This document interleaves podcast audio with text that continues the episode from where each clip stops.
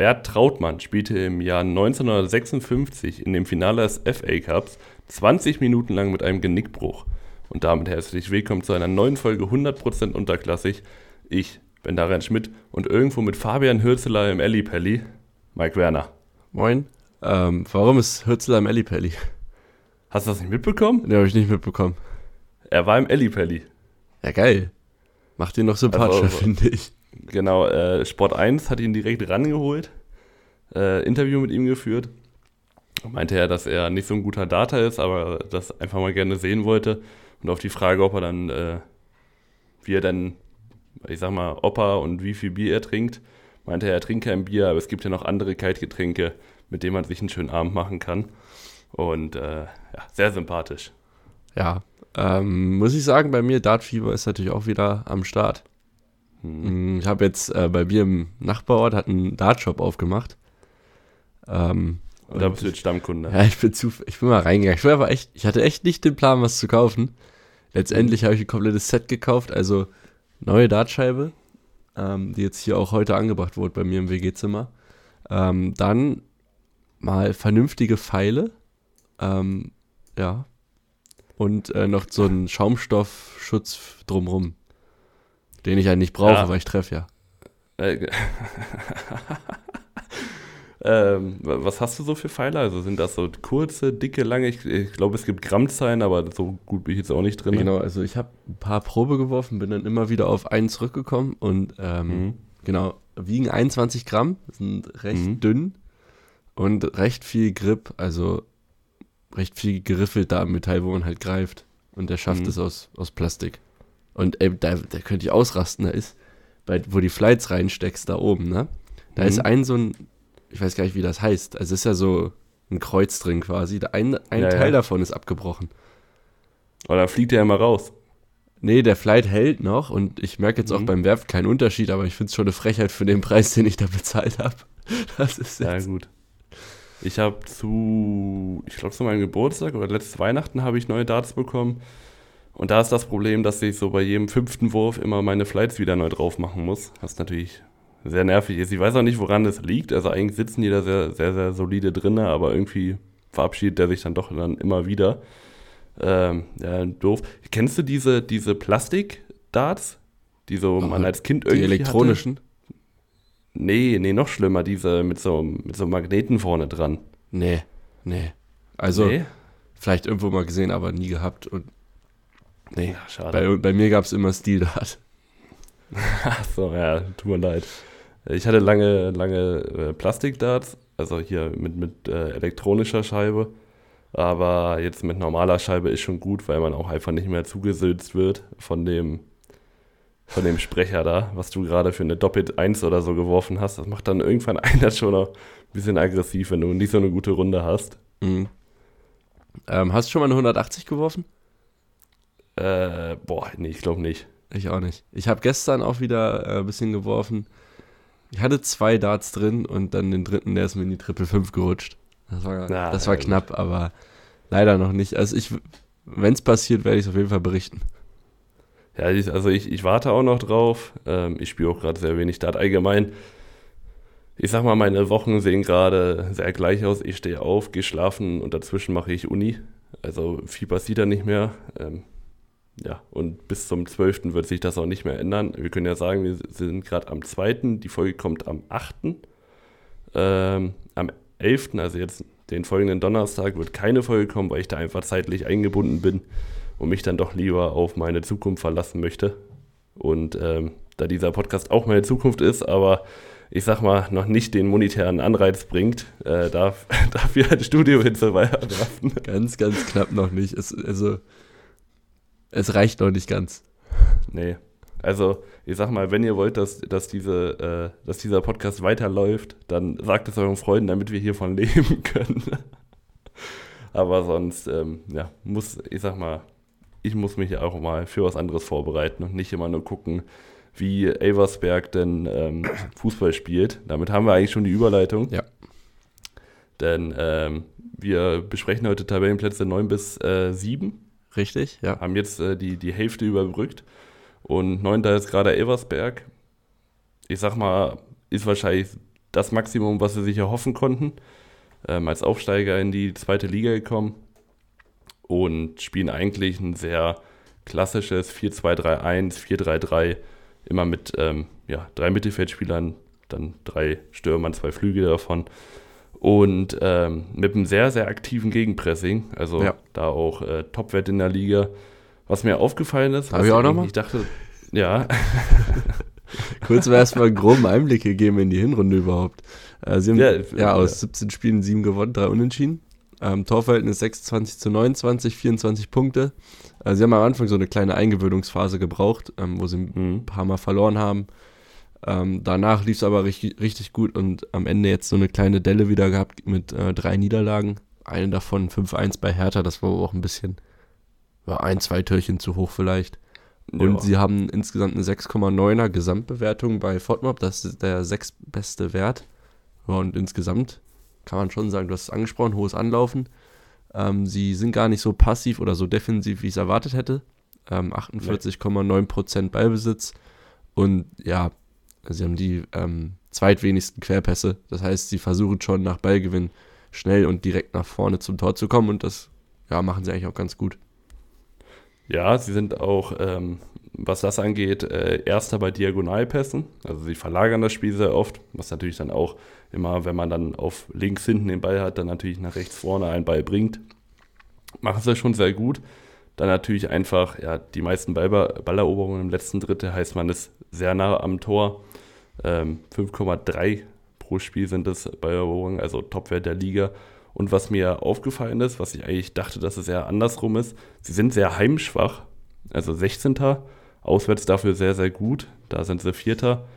Ähm, ich dachte eigentlich, weil immer, als ich Elversberg heimgeguckt habe oder die in der Konferenz drin waren, haben sie immer gewonnen. Und da dachte ich, dass sie sich so eine kleine Burg aufgebaut haben. Aber ich sag mal, äh, es schläft sich besser in anderen Betten.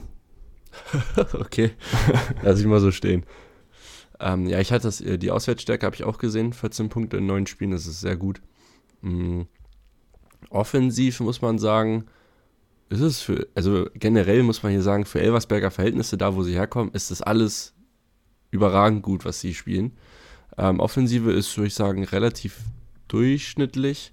Ähm, sie haben 1,5 Tore pro Spiel, das ist äh, Platz 13 bei 24 XG, da haben sie zwei mehr geschossen als erwartet. Also ein bisschen überperformt. Ähm, 22 Tore aus dem Spiel ist ein sehr guter Wert, finde ich. Also da hat man es mhm. ja oft, dass sich Aufsteiger schwer tun aus dem Spiel, aber wie gesagt, ich glaube, der Schlüssel sind halt diese ähm, Ballgewinne, die frühen. Dass sie da halt einfach den kurzen Weg haben. Ähm, Standards ja. könnten sie noch ein bisschen verbessern, haben sie drei Standardtore, ein Elfmeter. Ähm, ansonsten sind die Werte alle so, ja, im Mittelfeld so 9., 13., 11., mal 5. lange Bälle hatten wir schon angesprochen. Mhm. Ähm, von daher gefällt mir das eigentlich ganz gut.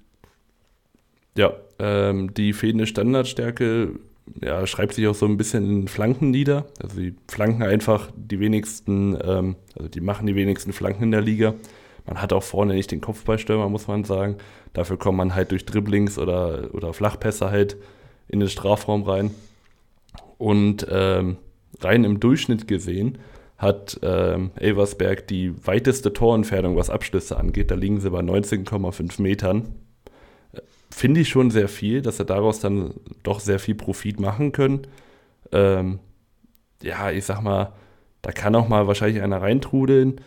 Ich wusste auch nicht, ehrlich gesagt, wo diese 50,9 Meter herkommen, weil, wenn ich Elversberg gesehen habe, dann standen sie jetzt nicht für Fernschüsse. Äh, Fernschüsse sehe ich dann eher bei Lautern oder so. Aber ähm, wenn man Elversberg sich anguckt, dann wirkt das doch alles sehr koordiniert. Sie haben einen klaren Plan, wie sie nach vorne kommen und äh, spielen das ja so langsam auch mit einer Sicherheit. Natürlich jetzt dreimal in Folge verloren, aber trotzdem spielen sie da ihren Schuh weiter ja. und ja, ich sag mal, da kann man drauf aufbauen. Gehe ich mit. Also was mir noch gut gefällt, sie sind recht breit aufgestellt vorne.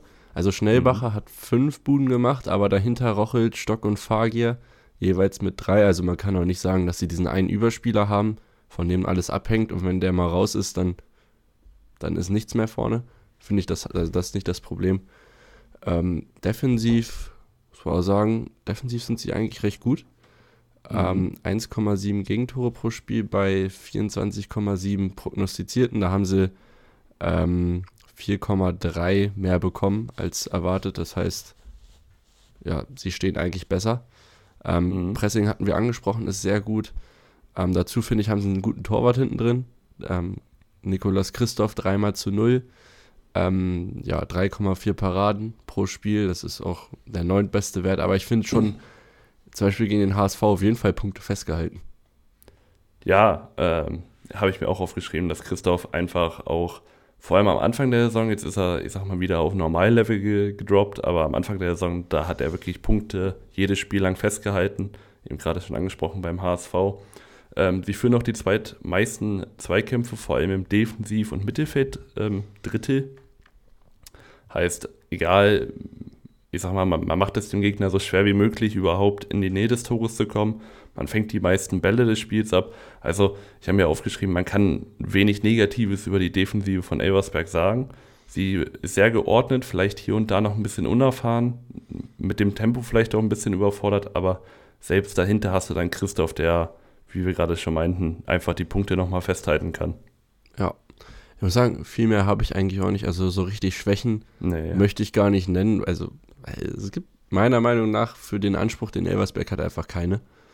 Genau. Wir machen das schon sehr, sehr gut, auch wenn man die finanziellen Mittel und alles beachtet. Also ist schon nicht schlecht. Ähm, ja. Ich finde, wir können eigentlich schon auf die Spieler kommen. Wen hast du da so mhm. rausgesucht? Also als äh, Top habe ich mir, mir rausgesucht äh, Luca Schnellbacher, weil er einfach, ja, ich sag mal, das Kreativzentrum bildet da vorne in der Offensive, auch natürlich mit Scorern glänzt und ähm, ich hätte nicht gedacht, dass er sich so gut in der zweiten Liga einfindet, aber bis jetzt macht er das sehr solide. Mhm. Ja, hatte ich auch überlegt, ich habe mich dann für Robin Fellhauer entschieden. Äh, mhm. Äh, ist ein Rechtsverteidiger, 25 Jahre, hat äh, zwölf Spiele gemacht, ähm, alle von Anfang an eine Vorlage beigesteuert. Ist, seine Kompetenz ist halt ganz klar hinten. Also ist ein überragender Verteidiger, hat ähm, die Werte für Ballabnahmen in den Top 16% auf seiner Position. Zweikämpfe ist er Top 9% und ähm, Interceptions und Wiedereroberungen ist er auch ganz, ganz weit vorne dabei. Also in den Top 5% bei beiden, glaube ich. Also da ist auf jeden Fall, mhm. ja, schon mit das Beste, was du bekommen kannst in der Liga. Und ja, offensiv könnte er noch ein bisschen ja. mehr machen. Ähm, Aber ich meine, da hast du auch vier Leute vorne, die ja, genau, ist, das eigentlich schon ganz gut hinkriegen. Ist eigentlich nicht sein Fokus, aber mhm. ja, das wäre so der nächste Schritt vielleicht, wenn man sich noch für andere Vereine empfehlen will. Ähm, dann mhm. offensiv vielleicht noch ein bisschen mehr, aber defensiv ist das schon richtig gut. Ja. Ähm, beim Flop, da, ich sag mal, ist schwer, jemanden als Flop zu betiteln in der Mannschaft, weil keiner so negativ rausgefallen ist.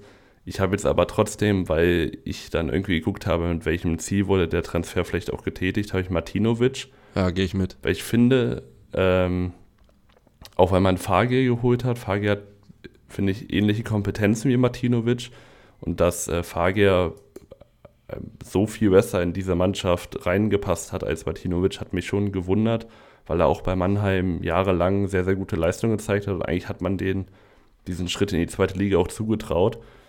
Ja, und jetzt so ein bisschen, ich glaube, kein Tor, keine Vorlage im Gegensatz zu Boyamba, der hat, glaube ich, äh, zwei Scorer. Ja, man muss mal gucken. Vielleicht äh, ja schon eine Laie oder ein äh, Wiederverkauf im, im, Winter, aber bis jetzt kommt da doch relativ wenig. Ja, also er hat auch nicht einmal von Anfang an gespielt. Achtmal wurde er eingesetzt, nicht einmal von Anfang an. Ich, also man könnte ja. ihn, glaube ich, abgeben im Winter. Also ich glaube, es würden noch Interessenten auch aus der zweiten Liga anklopfen. Ja. Könnte ich mir schon ich vorstellen. Und ja, von daher, ja, leider ein bisschen enttäuscht, in Anführungszeichen. Mhm. Äh, mein Player to Watch, da habe ich, hab ich schon erwähnt, eben gerade Nikolas Christoph. Ähm, ist 24 Jahre, noch ein junger Torwart. Hat äh, dreimal zu null gespielt und noch, nicht, noch keinen Patzer mit Torfolge. Das ist auch mal ein gutes Zeichen für einen Torwart. ähm, in der Strafraumbeherrschung und sowas hohe Bälle abfangen geht, ist er schon echt gut. Ähm, die anderen Stats, so Fangquote und sowas, ist gar nicht mal so gut, aber mein Eye-Test hat mich aber überzeugt. Ich mag ihn einfach. Ja, gut. Ja, das ist auch immer wichtig, ähm, nicht immer nur auf Stats zu achten. Das ist ja nicht wie im Basketball, dass du wirklich von den Stats her äh, Spiele sehen kannst. Mein Player to Watch ist Frederik Jekel. Ich finde, er macht einen sehr, sehr guten Job in der Innenverteidigung. Wahrscheinlich, ich sag mal, noch der schwächste von den drei Innenverteidigern. Also Sickinger, Van der, äh, Van der Mensch und äh, Jecke bilden ja so immer das Dreierkonstrukt. Und Jecke fällt da noch so ein bisschen runter, ist aber noch sehr, sehr jung, entwicklungsfähig und ähm, ich sag mal, ist nicht groß negativ aufgefallen. Deswegen ist das schon mal ein gutes Zeichen für einen, für einen jungen Spieler, wenn der als Innenverteidiger nicht groß auffällt. Ähm, allgemein noch so ein bisschen Verbesserungsbedarf habe ich jetzt gesehen, sind, wie du gerade meintest, die Standards, aber auch allgemein die Kopfballgefahr, ähm, äh, Zweikampfwerte in der Luft ist noch Verbesserungsbedarf. Ich finde, in der Innenverteidigung ist man an sich da ganz gut aufgestellt. Ich wollte jetzt nach einem Sechser gucken ähm, für, für Elversberg, weil ich da noch, ich sag mal, genau. Luft nach oben sehe. Die Sechs ist bis jetzt Einfach meistens, äh, kurz nachgucken. Shahin. Warte mal, und, Jakobsen. Jakobsen auch oft. Mh. Ja, und, und Shahin ist 1,70 groß. Ich habe jetzt einfach ein bisschen rumgeguckt, habe mir jetzt keinen Namen drauf geschrieben, aber es sollte ein Sechser sein, dessen Hauptaufgabe wirklich das, ja, das Verteidigen ist, der vielleicht auch 1,88, 89, 90 ist und wirklich einfach nur dir nochmal ein bisschen Präsenz in der Luft bringt, weil dann wird Elversberg noch ekliger zu bespielen, als sie es jetzt schon sind. Ja. Also ich habe jetzt keine Gerüchte mehr gefunden für Transfers. Nee, ich auch nicht. Ähm, von daher kann ich da jetzt auch keine Namen bewerten, was weiß ich. Ich sehe Elversberg relativ ungefährdet. Ich glaube, dass sie das so ungefähr halten können. Also wenn, also die Zahlen ja. sagen es zumindest. Ähm, ich glaube, sie werden defensiv noch etwas stabiler werden. Da haben sie ja eigentlich auch schon ein bisschen unterperformt. Ich glaube, das wird sich mhm. angleichen. Mhm. Offensiv wird so bleiben und dann ist es, könnte sogar ein einstelliger Tabellenplatz werden vielleicht. Ja, ist es ja gerade auch. Ja, wenn, also wenn sie es halten, dann. Genau. Ich sehe sie auch in dieser Region, in der sie gerade sind, also zwischen, ich sag mal, 11 und 9. Nach oben geht, denke ich mal, nicht viel, weil dann Mannschaften kommen, die vielleicht auch mehr Ansprüche da oben haben und einfach noch mal ein bisschen mehr Erfahrung mitbringen in der zweiten Liga. Aber ich meine, wenn du Elversberg-Fans fragst, ob ein neunter Platz okay ist, das würden die dir mit Kusshand unterschreiben. Ja, also es ist und, schon, ja. ich sag mal, dass die holen schon das Maximum gerade raus. Mhm. Ähm, kann man das über den nächsten sagen? Schöne Überleitung, habe ich auch gerade überlegt. Ich finde nicht. Also, wie äh, Hannover, achter Tabellenplatz, ähm, holt das Maximum raus, weil sie doch sehr, sehr wenig selber kreieren. So muss es eigentlich heißen. Also sie überperformen ganz klar für mich persönlich ähm, in dieser zweiten Liga gerade. Sie sind jetzt, um jetzt kurz einen Einblick zu geben, ja, sind okay reingestartet, zwei, ähm, zwei Unentschieden, ein Sieg, sind jetzt seit fünf Spielen sieglos und spielen eigentlich immer im 5-3-2 mit einem Zehner. Und ich sag mal, wollen wir in der Offensive anfangen, weil da habe ich am meisten Kopfschmerzen.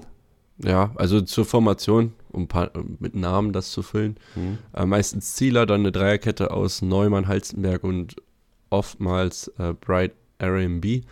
Dann auf rechts bzw. links Moruja und Köhn. Und im Mittelfeld, mhm. Zentrum dann Kunze und Leopold. Da vorne ist da meistens eine Doppelspitze mit einem Zehner, also irgendwie Nielsen auf a 10. Und wenn ja. sie alle fit sind, Schaub und Teuchert. Ansonsten rutscht da auch mal ein Tresoldi rein, zum Beispiel. Ähm, genau. Und dann können wir auch in die Offensive gehen. Sie haben 30 Tore erzielt, bei 25,1 prognostizierten. Das ist das erste Mal, wo wir die, Über die Überperformance sehen, auf jeden Fall. 4,9. Das ist schon ein relativ hoher Wert. Ähm, ja. 8 Elfmeter haben sie halt bekommen. Das ist halt mit Abstand Ligaspitze. Die hat Teuchert auch alle verwandelt. Und, ja, fünf ähm, von den Elfmeter, also kurz mal, um bei den Elfmetern zu bleiben, fünf Elfmeter haben den insgesamt noch neun Punkte geholt. Und ähm, ich finde, dass vor allem diese Elfmeter trügen dann doch sehr das Bild. Also ähm, die ersten vier Spiele hat man überhaupt nur unentschieden spielen können durch Elfmeter. Also das erste Spiel war ein Elfmeter, ähm, wo man, wo man glaube ich, gegen Elversberg unentschieden gespielt hat. Dann gegen Nürnberg zwei Elfmeter, wo man spät noch den Ausgleich ähm, sogar noch bekommen hat durch einen Elfmeter, aber durch zwei Elfmetern überhaupt ins Spiel reinkam. Ein Elfmeter, der auch niemals gepfiffen werden darf, glaube ich. Nee. Und dann war es, glaube ich, Hansa am dritten Spieltag, wo sie auch durch einen Elfmeter gewinnen. Also da ist so ein bisschen das Problem, weil rein statistisch gesehen ist Hannover offensiv nicht gut. Sie sind 16. bei Schüssen pro 90, ähm, 13. bei Schüssen aufs Tor pro 90, 16. bei Schussdistanz, insgesamt 18,5 Meter. Also ja, ich sag mal, aus dem Spiel geht da relativ wenig und wenn aus dem Spiel nicht geht, dann sollte wenigstens die Standardstärke funktionieren. Funktioniert und, auch nicht. Ähm, ja, Hannover hat ich habe jetzt geguckt, kein Standardtor. Laut FODMOB ist 1. Ähm, laut FODMOB 1. Ja, ich sag mal, man hat die Spieler, die erstmal flanken können und man hat auch eigentlich Spieler, die vorne, die einen reinkugeln können, aber bis jetzt hat es einfach noch nicht funktioniert. Ja, ähm, was, also was man loben muss, ist die Effizienz auf jeden Fall. Sie haben eine ähm, 10% Verwandlungsquote laut FODMOB, das ist der zweitbeste Wert hinter Hertha. Ähm, aber ich das größte Problem sich in der, in der Chancenkreierung. Sie haben seit 35 Großchancen erspielt, das sind die elf meisten. Für Hannover, denke ich, ein Wert, den, der nicht zufriedenstellend ist. Mhm. Und äh, davon haben sie halt nur 16 vergeben. Das ist mit, mit Eintracht Braunschweig sind das die wenigsten. Das heißt, man sieht auf jeden Fall, das, was sie bekommen, da sind sie eiskalt. Mhm. Ja. Sie haben nur keinen Spieler, der irgendwie was kreieren kann. Ich finde es auch bezeichnend, genau. dass man mit äh, Nielsen oft auf A10 spielt. Das ist für mich eigentlich mhm. auch eher ein Stürmer und es, es gibt keinen Spieler mit mehr als zwei Assists. Da ist ähm, Derek Köhn auch mit 2,3 Expected Assist der Beste, was, ähm, was die Kategorie angeht. Und es ist halt ein Schienenspieler. Ja. Und äh, Touches im 16er haben wir auch noch, sind sie 16. Genau. Sie kommen da nicht rein in diese Räume. Hätte ich nämlich auch gesagt, schlechter als der VfL, also als Osnabrück. Die sind, glaube ich, 14. Und bei Keypasses heißt, man kriegt einfach nichts kreiert aus dem Spiel heraus, denn C14 hat, das ist schlechter als Braunschweig. Und Braunschweig hat zehn Spiele lang gar keinen Fußball gespielt. Ähm, und da merkt man einfach schon irgendwie die Schwäche, aber die gerade noch so ein bisschen beiseite geschoben wird von diesen ganzen Elfmetern, die sie äh, zugesprochen bekommen haben oder die wahrscheinlich auch verdient waren. Es ist, ja, ich sag mal, ergaunern ist vielleicht das falsche Wort, aber sie stehen besser da, als es eigentlich sollten. Ich weiß nicht, wofür. Weil, ähm, ja. Ich weiß nicht ganz, wofür sie stehen. Das hast du, glaube ich, genau das nee. gleiche Gefühl. Ich hab, Hannover ist keine Mannschaft, die tief steht und auf Konter geht. Ähm, nee. Sie haben jetzt gegen Kiel zum Beispiel extrem aggressiv gepresst. Ist aber auch keine Mannschaft, die groß den Ballbesitz sucht und den Gegner irgendwie auseinanderspielt. Also ich, ich sehe irgendwie nicht so ganz ich, wenn du mich jetzt fragen würdest, wofür steht Hannover, ich könnte dir das eigentlich nicht genau sagen. Ich könnte es dir sagen, um jetzt einfach mal die Brücke zu, zu schlagen. Äh, defensive Stabilität. Das war ein großes Problem, was Hannover letzte Saison hatte. Man hat mit Mar Marcel Heizenberg den perfekten Spieler gefunden, der da wirklich, der den Laden mit zusammenhält. Und sie sind wirklich sehr stabil. Also sie haben äh, die drittwenigsten XGs mit 20,4, stehen bei 23 Gegentoren. Das ist kein großer Wert, äh, unterperformt. Dann Zieler die zweitbeste Fangquote natürlich, einfach ein Top-Torwart, den du hinter deiner Defensive hast. Sie halten den Gegner auf Distanz, 18,6 Meter im Schnitt pro 90, das ist der Bestwert in der Liga. Und man gewinnt seine Zweikämpfe, äh, 53 Prozent pro 90, das ist der viertbeste Wert.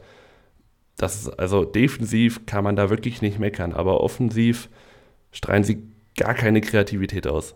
Ja, äh, die Defensive ist auf jeden Fall das, was Hannover gut macht. Ähm, da habe ich auch Halstenberg auf jeden Fall, also, also gut, fangen wir mit Stärken an. Also heimstark ist Hannover auf jeden Fall. Sie haben nur eine Heimniederlage gegen den HSV, sonst haben sie da, ich glaube, vier Siege, drei Unentschieden. Ähm, und halt die Effizienz vorne plus die Defensive. Ähm, ja, als, als Topspieler, den möchte ich jetzt einfach jetzt schon erwähnen, habe ich Marcel Halstenberg mir ausgesucht, weil er diese Defensive einfach komplett auf ein neues Level gehoben hat. Im Vergleich zu letzten Jahr. Letzten Jahr hatten wir da zum Beispiel Julian Börner, den wir auch gerne mal kritisiert haben. Und ich finde auch nicht zu Unrecht. Und nee. Halstenberg jetzt ist halt, ja, der hat mal höher gespielt. 32 ja. Jahre Innenverteidiger. Und ähm, Zweikämpfe ist er mit 67 Prozent gut dabei. Äh, die Wiedereroberung 6,79 pro 90 Minuten. Ist auch ein Topwert.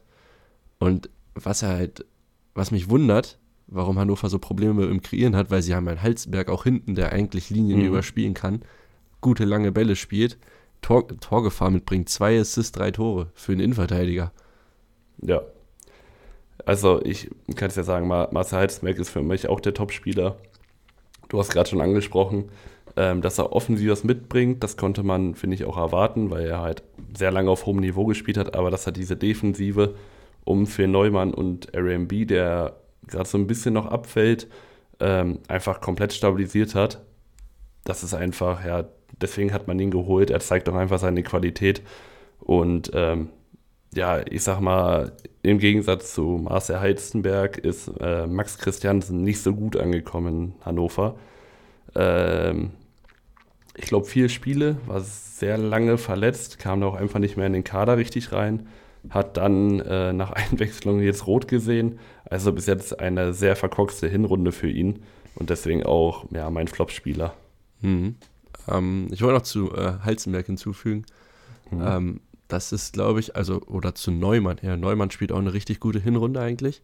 Ja. Und ich glaube, er profitiert auch davon, dass er einen Halzenberg neben sich hat. Ist einfach. Ja, er hat mehr Sicherheit. Also Neumann ist ja jemand, der oft mit nach vorne sich einschaltet. Oft auch mit dem Ball, also da haben wir es wieder dieses Progressive Carries, also den Ball lange trägt. Und äh, wenn du dann einen Halstenberg hinter dir hast, der, ich sag mal, auch mehr Räume decken kann, als es ein Julian Börner kann, dann, ja, natürlich schaltet er sich dann offensiv ein. Ja. Ist nur verständlich. Genau, dann äh, mein, meine Enttäuschung habe ich Brooklyn Eze. Ähm, mhm. hat, ist für 800.000 aus Wiesbaden gekommen vor der Saison. Da hatte ich schon gedacht, das könnte ein richtig guter Transfer sein. Hatte eine richtig starke Saison in der dritten Liga gespielt und jetzt halt nur sieben Spiele bei Hannover, eins davon von Anfang an. Er spielt halt überhaupt keine Rolle mehr. Hat er auch mit Köln einen starken Gegen, also Konkurrenten auf seiner Position. Ähm, hat aber auch, also wahrscheinlich haben es die meisten mitbekommen, hat er auch äh, psychische mhm. Probleme, hat dann ähm, ja auch außerhalb des Feldes noch Probleme gehabt und da ist im Moment der Fokus ein bisschen vom Fußball weg, ja. ähm, auch verständlicherweise, aber ja, habe ich trotzdem jetzt als Enttäuschung hier genommen, weil ich mir einfach mehr erhofft mhm. hatte und ich glaube, ja, jeder auch, in Hannover hatte sich. Genau, auch was die, ich sag mal, der allgemeine Preis von ihm angeht, 800.000 Sites dann nicht für jemanden, der kein Fußball spielt oder der, ich meine, der kann Fußball spielen, aber der einfach gerade nicht zum Einsatz kommt. Ich hätte mir, also ich, als der Transfer bekannt gegeben wurde, dann hieß das für mich eins, nämlich dass Derek Köhn geht und ich denke mal, damit hat Hannover auch so ein bisschen gepokert. Ähm, deswegen hat Brooklyn sehr auch von Anfang an gespielt, weil da halt noch, also am ersten Spieltag von Anfang an gespielt, weil da halt noch die Transferphase offen war. Aber jetzt ist Derek Köhn halt immer noch da. Und ähm, ja, jetzt ist das so ein bisschen auch zum Leidwesen von Brooklyn Nese. Dann natürlich, was um den Fußball rum passiert ist, ähm, bis jetzt einfach, ja, nicht so super gelaufen. Mein Player to Watch, wo ich mir, also ich sag mal, für Hannover hoffe ich natürlich nie, dass es gut läuft, aber für deren Verhältnisse gut, ähm, ist Christopher Scott, kam ähm, aus Belgien, ist eigentlich genau der Spieler, den Hannover braucht und ich sag mal, der die das Mittelfeld mit Offensive verbinden kann, nämlich einfach ein Zehner, der fürs Kreativspiel steht, der aber auch einen Torgefahr mitbringt, der auch ganz gerne mal ein bisschen tiefer steht. Dass er wenig zum Einsatz kam, verstehe ich noch nicht ganz und ich hoffe, also ich hoffe es nicht, aber man merkt schon, auf was ich hinaus möchte. Also er würde Hannover, glaube ich, ganz gut zu Gesicht stehen. Das ist immer dieser Zwiespalt, in dem wir uns hier bewegen. Ja. Ne? Katastrophe. Ja, ich verstehe nicht ganz, warum, warum man Nielsen auf die 10 stellt. Das, irgendwie nee. macht das für mich wenig Sinn. Ähm, also, weil es fehlt ja offensichtlich einer, der da mal einen entscheidenden wenn Pass man, spielt. Wenn man jetzt mal zurückdenkt, ähm, Hannover hatte damals ja die Wahl, die haben ja bei Fürth angeklopft und haben gesagt, ja, wir möchten Nielsen oder Regota, also die wollten damals beide haben und ich glaube, Fürth meinte, ihr dürft einen von den beiden haben, wenn überhaupt. Dass man sich dafür Nielsen entscheidet, Weiß ja. ich nicht, weil Regota ist einfach eine Klasse für sich. Ja, aber ich, Verstehe ja, ich nicht ganz. Würde ich mitgehen. Ich weiß nicht, ob da, da spielen noch andere Faktoren rein. Ja, also gut. ich denke mal, wie er charakterlich passt oder in, in die Kaderkonstellation und mhm. finanziell vielleicht, weil Nielsen wird auch nicht günstig sein. Ähm, Nö. Nicht unbedingt. Glaub's auch nicht. Ich meine, wer jetzt, hat jetzt schon ein paar Stationen gehabt, auch bei Düsseldorf mhm. gespielt. Ich denke mal, da kriegst du auch nicht wenig. Ja. So, einmal ähm, kurz, äh, muss ich kurz husten. Genau. Ähm, mein Player to Watch habe ich Fabian Kunze. Oh, ähm, ja. Auf A6 bei Hannover unterwegs, 25 Jahre, 1,83. Und ähm, Ich glaube, selten hat eine Beschreibung oder eine Beschreibung wie äh, Mittelfeldmotor so gut gepasst wie zu Kunze. ähm, also spielt quasi immer, hat äh, eine 7,23 auf Hotmap, das ist ein sehr guter Wert. Ein Tor, zwei Vorlagen. Und der leitet wirklich das Spiel im Mittelfeld. Er hat ähm, 608 Completed Pass Passes, das ist ähm, Top 5% auf seiner Position als Sechser, da kriegt man relativ viele Pässe zustande. Mhm. Äh, von daher kann man das schon mal so einordnen als jemand, der auf jeden Fall einen Takt gibt. Ähm, auch viele Ballkontakte und äh, in der Defensive unglaublich fleißig. Also jetzt rein ähm, nicht auf 90 Minuten gerechnet, sondern insgesamt Zweikämpfe hat er 103 gewonnene. Das sind die meisten auf der 6 in der ganzen Liga. Ähm, 34 gewonnene Luftzweikämpfe, das ist auch Top äh, 3,4 Prozent. Ähm, was äh, Wiedereroberung und ähm, abgefangene Bälle angeht, ist er auch ganz weit oben mit dabei. Also das ist einer, der auf jeden Fall auch sich nicht zu schade ist, die Drecksarbeit zu machen. Ja, aber dabei auch irgendwie so ein bisschen, ich sag mal, unbemerkt bleibt. Genau. Also ich hätte dir in den ersten zehn Spielen nicht sagen können, wer auf den beiden Sechserpositionen von Hannover spielt. Und das ist eigentlich immer schon ein ganz gutes Zeichen. Ähnlich wie in der Innenverteidigung oder im Tor. Ähm, Transfers ich habe mir jetzt keine rausgesucht, weil ich Hannover nicht verstärken möchte, habe ich mir hingeschrieben. Also bevor ich Hannover hier freiwillig verstärke, ähm, muss schon viel passieren. Deswegen keine Transfers, wenn man es nicht in, in ich sag mal, in, ähm, in eigenen Kaderstrukturen schafft, dann wäre natürlich dieser Kreativzehner, vielleicht auch ein Box-to-Box-Achter, sehr zu empfehlen, aber ähm, mit Namen werde ich mich hier nicht befassen. Nee, das ist ja eh, machst du eh immer, von daher habe ich auch nichts. ja, generell. Also ich finde, der Kader ist interessant. Kann man schon so sagen. Mhm. Muss man mal zugeben. Man hat ja auch an sich viele junge Spieler, die genau. auch nicht ohne Grund kommen. Also man hat dann Mohamed Damar von, von Hoffenheim, Antonio Foti von ähm, von Frankfurt und die können ja alle genau das spielen, was Hannover gerade braucht, nämlich diese kreative 10, vielleicht auch ein bisschen defensiver, also irgendwie ein Achter, ein, halt ein Spielmacher. Und dass die bei Leite nicht zum Zug kommen, kann ich einfach nicht nachvollziehen. Ja, worauf ich hinaus will, ist, also der Anspruch von Hannover ist ja schon auf kurz- oder mittelfristig Aufstiegskampf, beziehungsweise dann auch der Aufstieg. Und ja. Ist jetzt die Frage, siehst du jetzt im Vergleich zum letzten Jahr, zur letzten Saison eine Weiterentwicklung? Nö.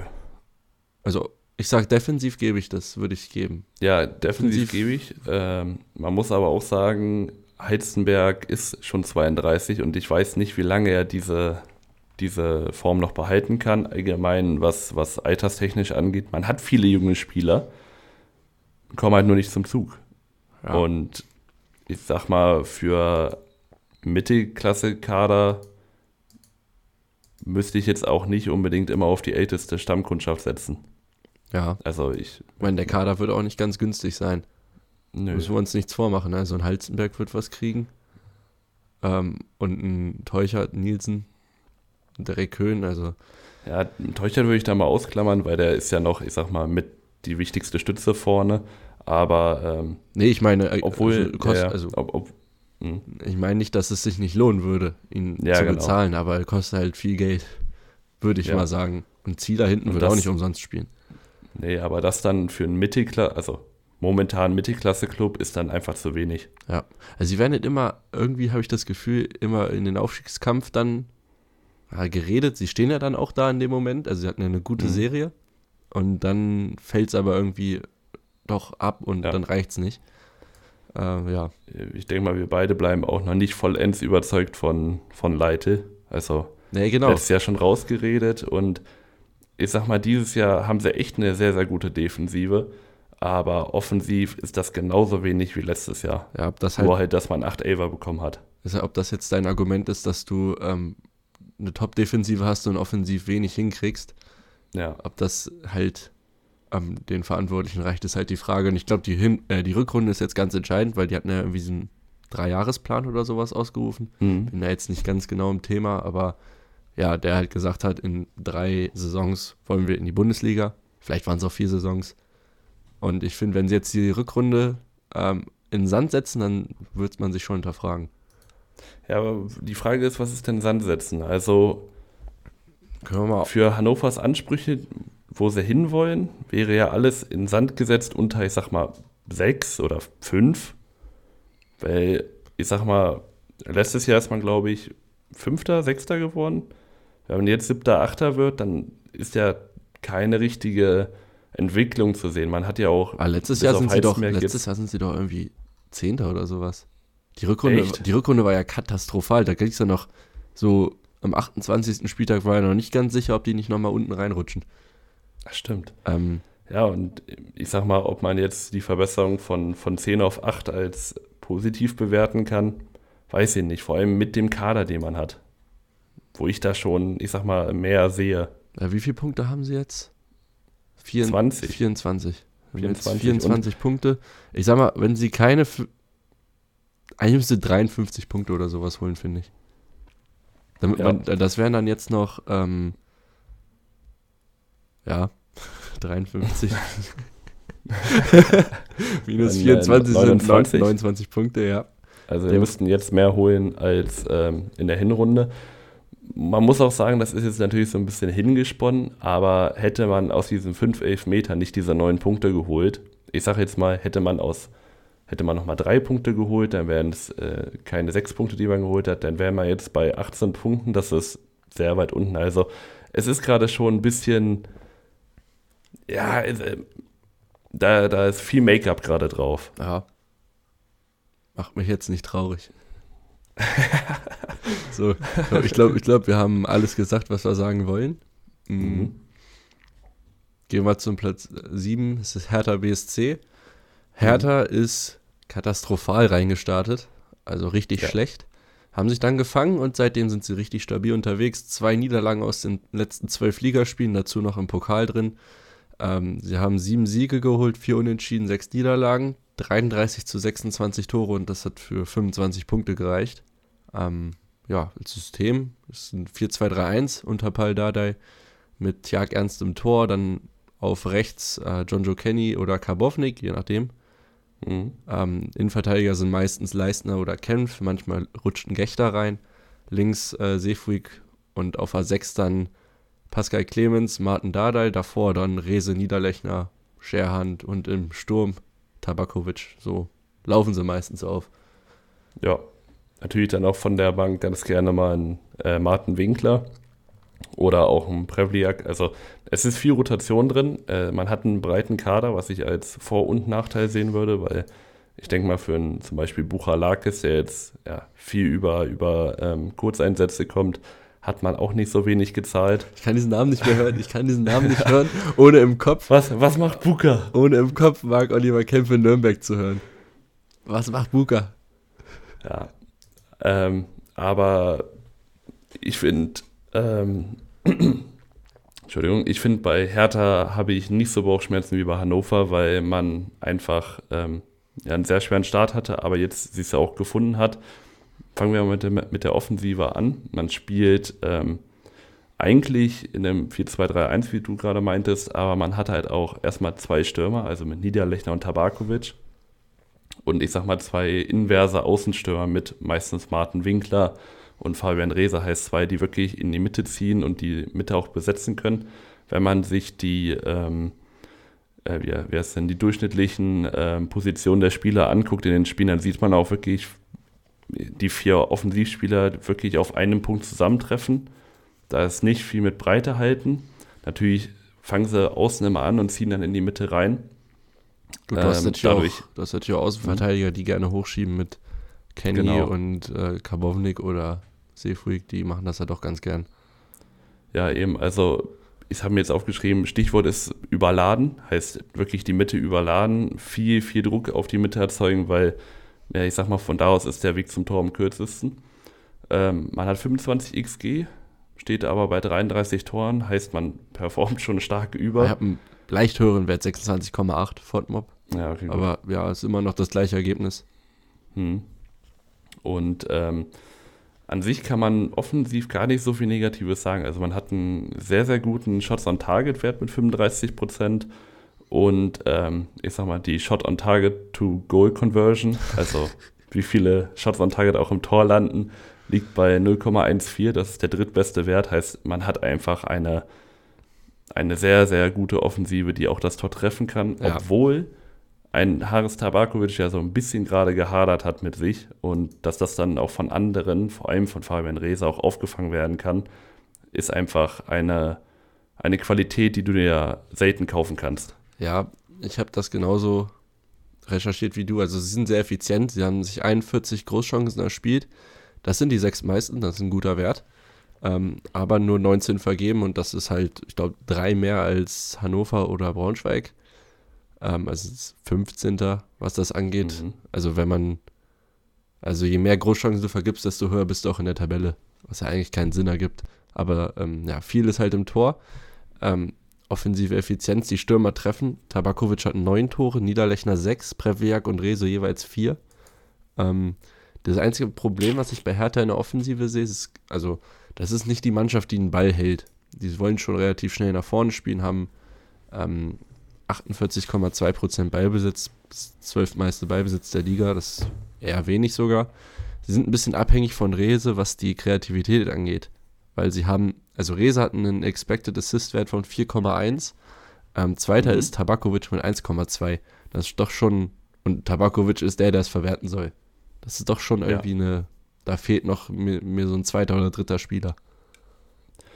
Ja, ähm, ich weiß jetzt nicht, also ich konnte mir nicht alles merken, was du gesagt hast. Ähm, auf was ich, na, also auf was du wahrscheinlich gerade angespielt hast, halt, dass Tabakovic, ich sag mal, gerade nicht der Beste ist, aber Nee, ähm, ich, hab, ich wollte sagen, dass es hinter, also ja. hinter Rese gibt es keinen, der so richtig kreieren so, kann. Ja, also Rese hat halt den höchsten Wert mit 4,1 XA und hm. danach kommt schon Tabakovic. Das ist keine Kritik ja, okay. an Tabakovic. Ja, okay, gut. Ähm, zu Rese und allgemein zu den Außenspielern. Ich habe jetzt mal ein bisschen geguckt, was, was Passwerte und so angeht. Da ist man gar nicht mal so, also ist man irgendwo im Mittelfeld, nicht groß negativ. Aber wo man sehr, sehr gut ist und ich finde, das zeigt auch ähm, die Mannschaft und auch dieses viel in den Strafraum, diese inversen Außenstürmer. Man ist ähm, zweitbeste, was Dribblings angeht, also 51% Erfolgsquote im Schnitt. Und man hat die wenigsten Ballverluste nach äh, Tackles bei Dribblings. Also heißt, man verliert wenig den Ball, wenn man wirklich in, in das Dribbling reingeht und sich dann gegen Defensivspieler durchsetzen muss. Man ist Fünfter bei ähm, Carries in den 16er rein und man ist äh, Sechster oder ja, man ist Sechster, was bei äh, Dribblings und Zweitschüsse, also wenn man schießt und dann kriegt man nochmal einen Abpraller äh, zu Toren kommt. Dadurch, ja, ich sag mal, braucht man gar nicht so diese Flanken oder gutes Passspiel, sondern man hat einfach sehr, sehr gute Einzelspieler, die viel kreieren können. Ich meine, das beste Beispiel ist und bleibt einfach Fabian Reese, der ja das Spiel eigentlich gefühlt alleine gewinnen kann.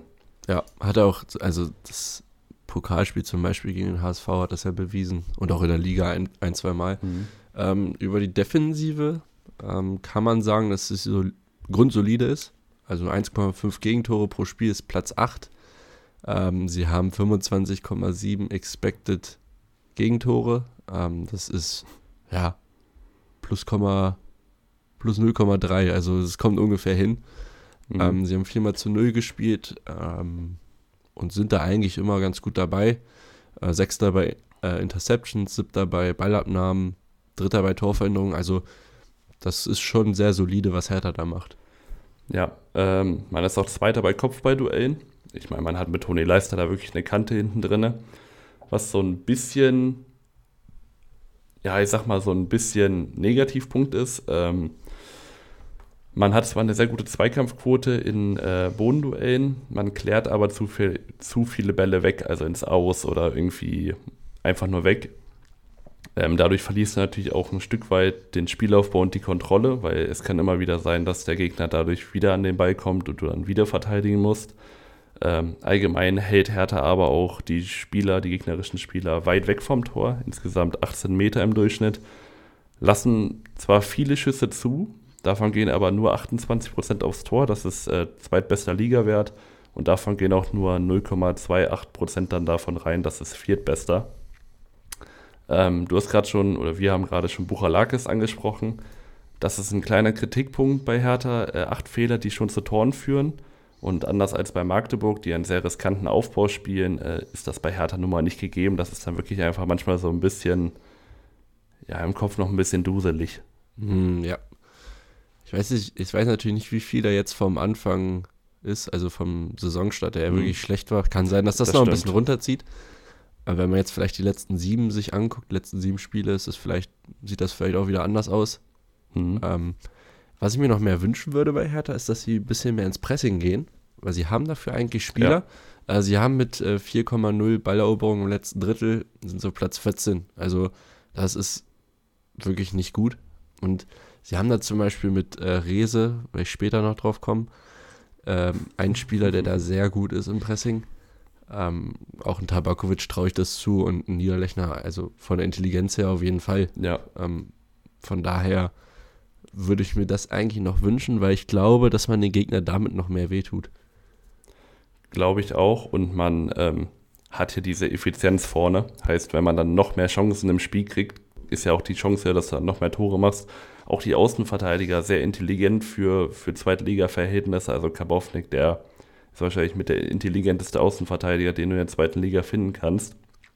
Und wenn du mit solchen Leuten ins Pressing gehen kannst, ist das einfach nur gut ich sag mal, die Defensive ist aber dafür mir gerade noch ein Stück zu wackelig. Nicht unbedingt Toni Leistner, aber vor allem Oliver Kempf. Ich denke mal, da hat man sich erstmal auch damals vom Transfer in der ersten Liga ein bisschen mehr erhofft, aber in der zweiten Liga ist er auch nicht so die stabile Säule, finde ich. Und ähm, ja, ich finde, da müsste man nochmal gucken. Ich habe mir jetzt keinen Spieler wieder rausgesucht, allgemein keinen Transfer dies, diesmal dabei, weil Hertha hat einen sehr, sehr aufgeblähten Kader. Und weil man nun mal einen ähm, Dardai hat, der auch gerne mal auf junge Spieler setzt, könnte ich mir auch vorstellen, dass man da vielleicht in den eigenen Riegen fündig wird und nicht unbedingt einen Transfer tätigt, weil da komme ich dann auch später nochmal zu, da gäbe es einen, der dann doch vielleicht ganz interessant ist. Ja, das ist sowieso cool an Hertha, die äh, Jugendarbeit. Die ist einfach gut. Ja. Ähm, ja, wir können eigentlich zu den Spielern kommen. Top-Spieler, Rese. Also führt keinen Weg dran vorbei, meiner Meinung nach. 26 Jahre, linker Flügel, relativ groß, 1,87. Ähm, vier Tore, vier Assists. Ähm, da sind die Tore aus dem Pokal und Vorlagen nicht mit eingerechnet. Eine 7,82 bei FODMAP, das ist der zweitbeste Spieler hinter Marcel Hartl von Pauli. Viermal ähm, Man of the Match. Ähm, was er sehr gut macht, ist ja offensiv kreieren. Er ist ein sehr guter Dribbler. Ähm, ist da einer der besten, statistisch auch. Ähm, kreiert 2,27 Chancen pro 90 Minuten. Das ist in der Top 12 auf dem linken Flügel. Ähm, das kann er sehr gut, weiß auch, wo das Tor steht.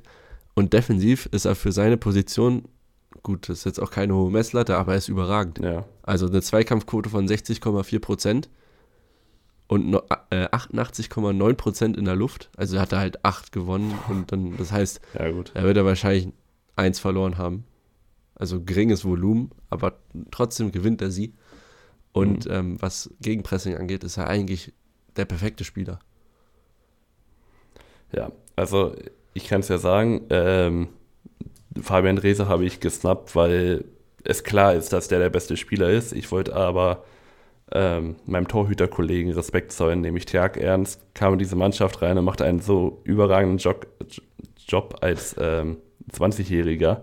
Vor allem, weil auch der Flop, Marius Gersbeck, bei mir, ähm, ja, ich sag mal, nicht zünden konnte und er hat einfach seine Chance genutzt, ist hinten sehr solide, auch ruhig für sein Alter, lässt sich wenig außer Ruhe bringen, hat äh, Hertha auch schon die Punkte festgehalten und ähm, ich sehe keinen, also gar keinen Grund, warum in der neuen Saison Marius Gersbeck im Tor stehen sollte.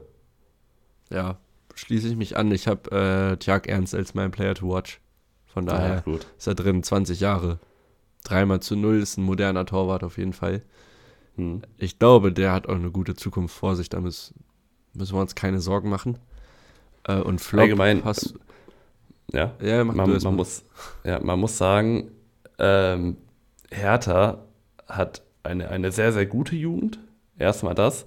Aber auch, was die erstmal an ähm, an Quantität rausbringen, aber auch auf allen Positionen. Also Hertha könnte eine ganze Jugendmannschaft gerade bilden, die, ja, ich sag mal, solide ist, nur ähm, einfach weil sie ein, eine, ich weiß nicht, also die haben ja auf jeder Position irgendeinen guten Spieler. Zum Beispiel Schalke, die bringen immer mal wieder jemanden raus.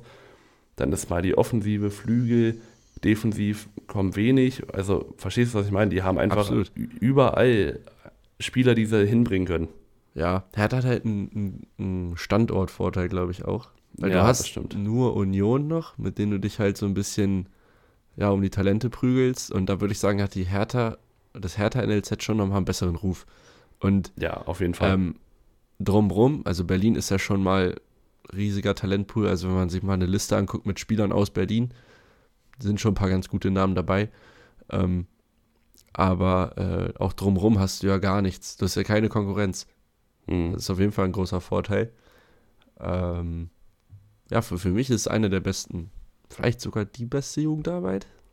Also die Durchlässigkeit ist auch so schön hoch. Also ja, genau, die Durchlässigkeit. Ja auch, zum Beispiel Wolfsburg hat ja eine überragende Jugendarbeit, wenn man sich die Ergebnisse anguckt in den Bundesligen. Mhm. Aber es kommt ja kein Spieler durch zu den Profis. Da wird er meistens in irgendwelche anderen Schmieden nochmal schnell gewechselt. Also wir hatten ja auch oft immer mal ähm, Wolfsburg-Spieler, junge Wolfsburg-Spieler von äh, aus der zweiten geholt bei Braunschweig. Und das dann eher, dass es dann in die dritten Liga geht. Und da ist dann natürlich, ich sag mal, da kann man sich auch beweisen, aber ich finde, da ist es dann schwieriger, in die oberen Regale zu kommen. Und dass Hertha vor allem auch mit Paul Dada jemanden hat, der wirklich einfach auf die Jugend setzt und sagt, das ist doch das Geilste, was einem passieren kann, dass Leute aus Hertha, also aus Berlin, sich für die Hertha interessieren, da aufgewachsen sind, seitdem sie klein sind. Da kann einem Fan nur das Herz aufgehen und das, ja, ist einmal perfekt. Ich bin auch riesen Paldada-Fan, ich finde ihn so geil. ich, ich finde ihn, der ist richtig sympathisch, finde ich. Ja. Also ich hätte ihn, glaube ich, stimmt. gerne als Trainer. Der kann auch eklig werden, glaube ich, aber mhm. ist eigentlich perfekt auch für junge Spieler. Allgemein Hertha macht gerade sehr gute Arbeit, auch mit der Doku, die sie jetzt da immer wieder rausbringen, wo man dann Insights kriegt. Dass, also Hertha hat, hat einen großen, großen Sympathieboost bei mir bekommen. Ja, ich finde Hertha, also in der Bundesliga irgendwie jahrelang waren sie mir recht egal, mhm. aber ich, ich sehe schon irgendwie, er ist schon kultig. Hast ja, du das, das Wort? Also meine Cousins kommen ja aus Berlin, mein einer Cousin ist auch ähm, Hertha-Fan. Ähm, ja, ich kann ihn auch nur nachvollziehen. also, ich würde auch gerne einen Res auf dem Flügel haben und mit zwölf Jugendspielern auflaufen. Ja. Ähm, mein Flop habe ich noch nicht erwähnt.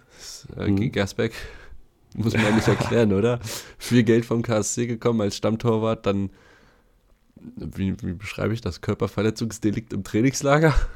So ungefähr. Ja und dann auch nicht mehr, nicht mehr hingekommen. Ja. Also er war jetzt halt im Kader als Ersatztorwart, aber wie wir schon gesagt haben, es würde keinen Sinn machen, Tjag Ernst auf die Bank zu setzen, weil er nichts dafür gezeigt hat. Eventuell, ähm, wenn Ernst so weitermacht, sehe ich da auch Interessenten für, mhm. also aus der Bundesliga sogar.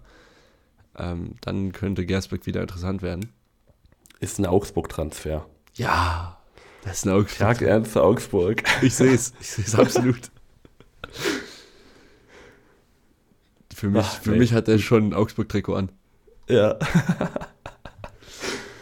Das ist also, vor allem, weil Finn Dahm ja auch nicht so die überragende Rolle da einnimmt, äh, gerade als Torwart. Tag Ernst, weil bei Augsburg, here we go. Ähm, mein Player to watch, Veit Stange aus der Hertha Jugend, jetzt manchmal auch im Profikader dabei gewesen, aber Veit ist, so ein, Veit ist so ein geiler Name. Veit ist überragend. Kennst du Und noch von, von Eintracht, also Eintracht-Fans, äh, Veit Florian Banzer? Ach, ja. Veit Florian Banzer, schieß ein Tor für uns, Veit Florian Banzer.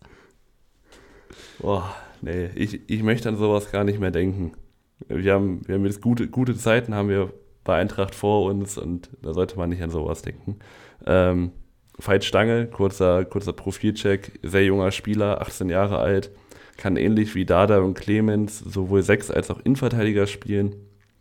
Und ähm, ich habe mir einfach aufgeschrieben, Dada mag die jungen Spieler, er hat lange mit denen trainiert und Veit Stange ist für mich nur der logische Schluss, dass er demnächst hochkommt.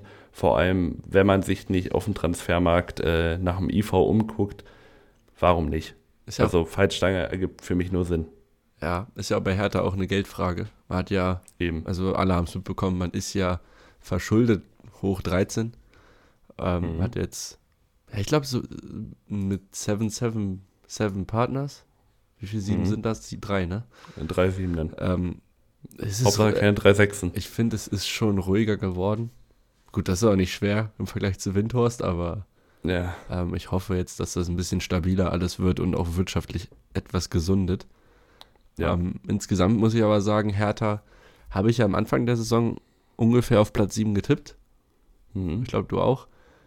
Ich Ja. sehe sie sogar vielleicht, wenn man jetzt mal die Tabelle aufmacht, so ein bisschen, Bisschen höher, bisschen ne? rumspinnt. Also es sind nur sechs Punkte bis zum HSV, das Platz 3. Das wird eng, aber ich, ich glaube, wenn die einen Lauf starten, muss man sie auf dem Zettel haben. Also ich glaube nicht, dass es für Aufstieg reicht, aber ich wäre auch nicht überrascht, wenn es dann am Ende der fünfte Platz ist und so habe ich es ja nicht gesehen. Also haben wir ja beide nicht. Ähm, da hatten wir Schalke sogar noch vor ihnen und ich denke mal, das wird nicht passieren. Schalke hatten wir auf zwei, glaube ich, oder so. Ja, Doch. ja, ist ja knapp daneben.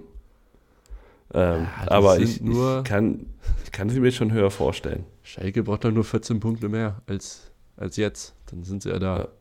Es sind nur, Das geht ja es sind sogar. nur fünf Siege. Alter. Oh, nee. Ähm, ja, aber ich glaube, damit haben wir alles gesagt zu Hertha. Ja.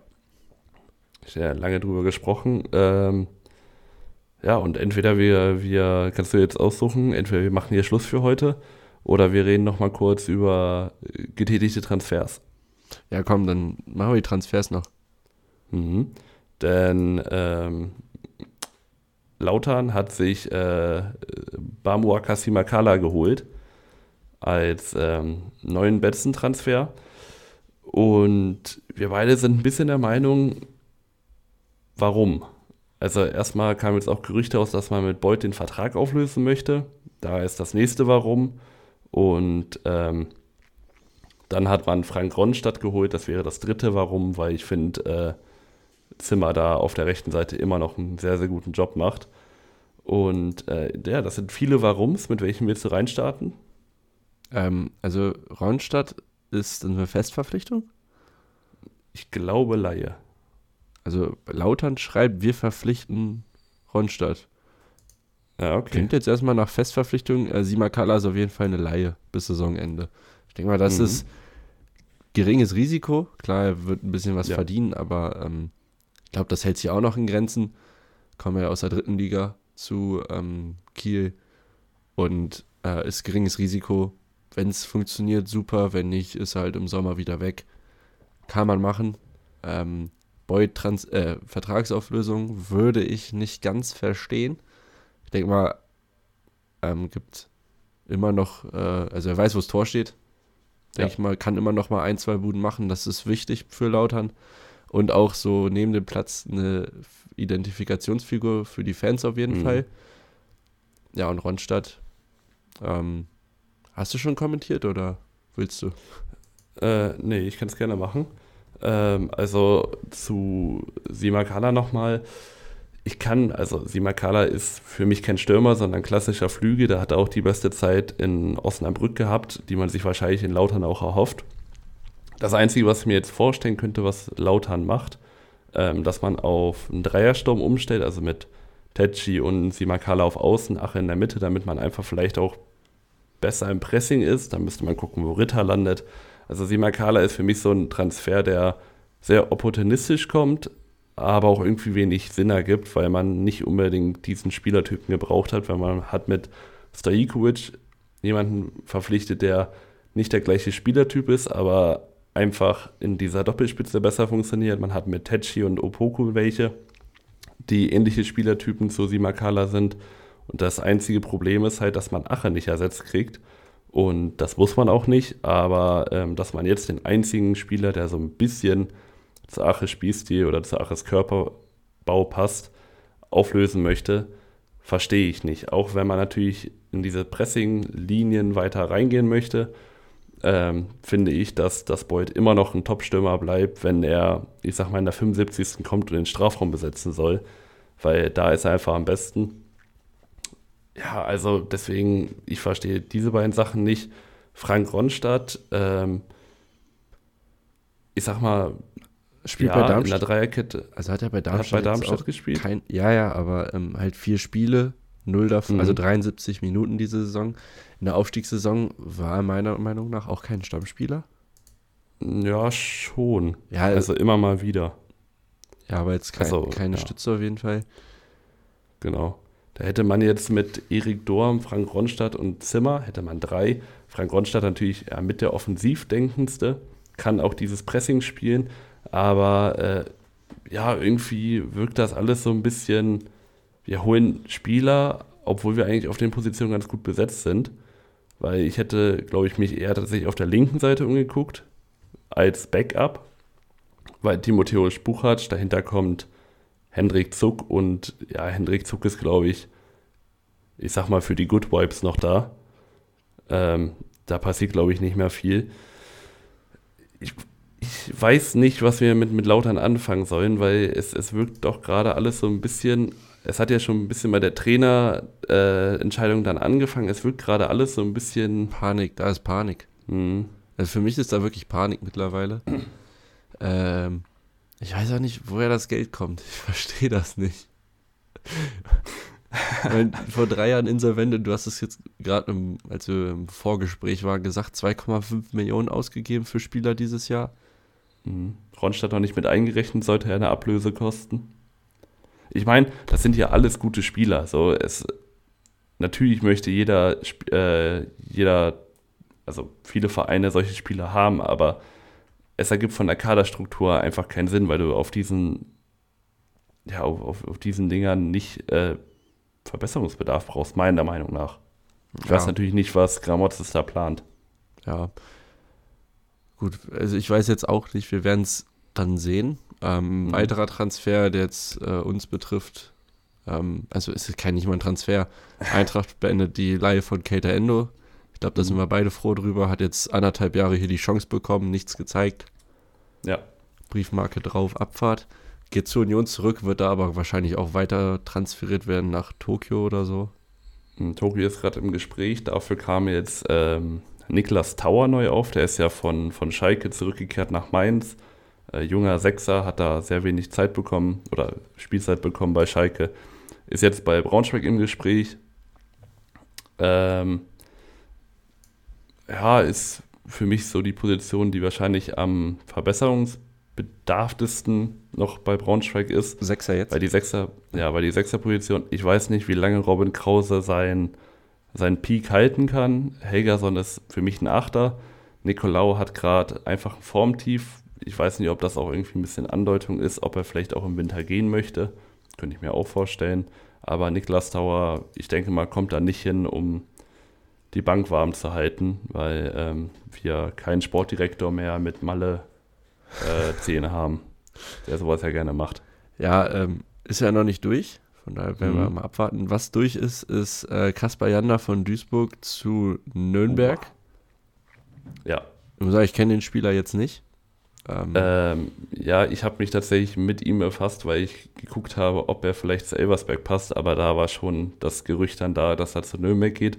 Nürnberg steht hier auf die jungen Spieler und ähm, Kaspar Janda ist erstmal defensiv sehr, sehr gut, kann aber auch sich offensiv einschalten, also klarer Achter, Sechser, irgendwie was dazwischen. Noch sehr jung, viel Entwicklungspotenzial und ist so einer der wenigen, der bei Duisburg noch eine sehr gute Saison spielt. Je nachdem natürlich, wie, ja. wie man sehr gut da betitelt. Aber ein Transfer, der interessant ist und ich finde auch, dass er da den nächsten Schritt schon, schon gemacht hat. Nürnberg auch gute Anlaufstelle für sowas. ja. Es ist halt, wie gesagt, hatten wir in der Analyse für Nürnberg, die noch rauskommt. Also, Hm. wenn das hier draußen ist, ist die auch schon draußen. Ihr könnt da gerne auch reinhören. Äh, haben wir schon analysiert, dass Nürnberg einen relativ jungen Kader hat, ähm, dem vielleicht die Erfahrung fehlt. Jetzt hat man den nächsten jungen Spieler. Muss man halt schauen, wie sich das auswirkt. Stimmt. Ähm, weiterer Transfer ist Tobias Müller von Paderborn zu Magdeburg. Ist ein Innenverteidiger, 29 Jahre. Ähm, ja, kam jetzt in ja, zehn Partien zum Einsatz für Paderborn. Denk mal, einer, Mhm. der Magdeburg Stabilität geben kann. Genau. kann, kennt auch, kann man machen. Sag ich jetzt kennt auch mal. aus Paderborn die Dreierkette. Ähm, aber wir hatten es ja, glaube ich, schon über Magdeburg gesagt, zehn Innenverteidiger sind vielleicht ein bisschen viel. Ähm, da muss auf jeden Fall was auf der Abgangsseite noch passieren, damit der Transfer irgendwo verkraftbar ist. Genau, dann, ich habe gerade FODMOB auf und scroll einfach durch. Düsseldorf hat äh, da Ferner geholt von Nürnberg, Laie mit Kaufoption, also für den Ja. Sturm. Ist, denke ich, ein Spieler, der, wenn er im richtigen System ist, auch helfen kann. Düsseldorf hat natürlich jetzt mit Vermey, Ginczek und da Ferner drei für eine Position vorne. Mit Niemetsch auch theoretisch. Niemetsch. 1,88. Muss ich sagen, verstehe ich nicht. Ähm, ja, ich, ich, ich auch nicht ganz. Man muss sagen, Ginczek, ja, ich sag mal, für, für Einwechslung vielleicht gerade noch so gut genug. Niemetsch soll ja eine Laie im Raum stehen und dann wäre es auch das einzig Sinnvolle, was ich da sehen würde. Also mit vier Stürmern bei einer freien Position, da gibt es keinen richtigen Sinn. Aber wenn Niemetsch geht, dann wäre da ferner wahrscheinlich der zweite Stürmer hinter Vermey. Und ich sag mal, da ferner ist ein klassischer Stürmer. Also an sich kann er Bälle festmachen und braucht relativ wenig Chancen, um das Tor zu treffen. Und äh, ich denke mal, in Düsseldorf kriegt er mehr Chancen vorbereitet als in Nürnberg. Würde aber tatsächlich nur Sinn machen, wenn Niemetsch oder Ginczek im Winter gehen. Genau, und dann, ja, war es das eigentlich mit Transfers. Wir haben noch eine Vertragsverlängerung. Äh, Christian Titz wurde verlängert in Magdeburg. Ja, Ergibt Sinn. ergibt Sinn. Natürlich läuft es gerade nicht so gut, aber ähm, Christian Titz ist einfach ein, ein guter Trainer und ich finde, der hat sich auch nicht zu schön kommen lassen oder nicht gezeigt, warum er nicht verlängert werden sollen würde, sollte. Ja, sehe ich genauso. Ich glaube, dann haben wir jetzt auch alles besprochen. Ja, Hoffe, ihr hattet ein bisschen Spaß mit der Folge, ein bisschen Mehrwert mal wieder. Und ja, von mir aus soll es das auch gewesen sein. Zwei Folgen kommen noch zum Mhm. Rückblick. Ähm, nächste Folge müssten dann Fürth, Düsseldorf, Paderborn sein und danach genau. der HSV St. Pauli und Kiel. Genau, dann verabschiede ich mich schon mal. Das war ja eine lieblose Verabschiedung. Ähm, ich mache es natürlich ein bisschen besser als Mike und sage, äh, ja, weiß nicht, passt auf euch auf, bleibt gesund. Jetzt gehen gerade wieder viele Viren rum und ähm, bis zum nächsten Mal. Schatz, ich bin neu verliebt. Was? Da drüben. Das ist er. Aber das ist ein Auto. Ja, eben. Mit ihm habe ich alles richtig gemacht. Wunschauto einfach kaufen, verkaufen oder leasen. Bei Autoscout24. Alles richtig gemacht. Wie baut man eine harmonische Beziehung zu seinem Hund auf? Puh, gar nicht so leicht. Und deshalb frage ich nach, wie es anderen Hundeeltern gelingt, beziehungsweise wie die daran arbeiten. Bei Iswas Dog reden wir dann drüber. Alle 14 Tage neu mit mir, Malte Asmus und unserer Expertin für eine harmonische Mensch-Hund-Beziehung, Melanie Lippisch. Ist was, Dog? Mit Malte Asmus. Überall, wo es Podcasts gibt.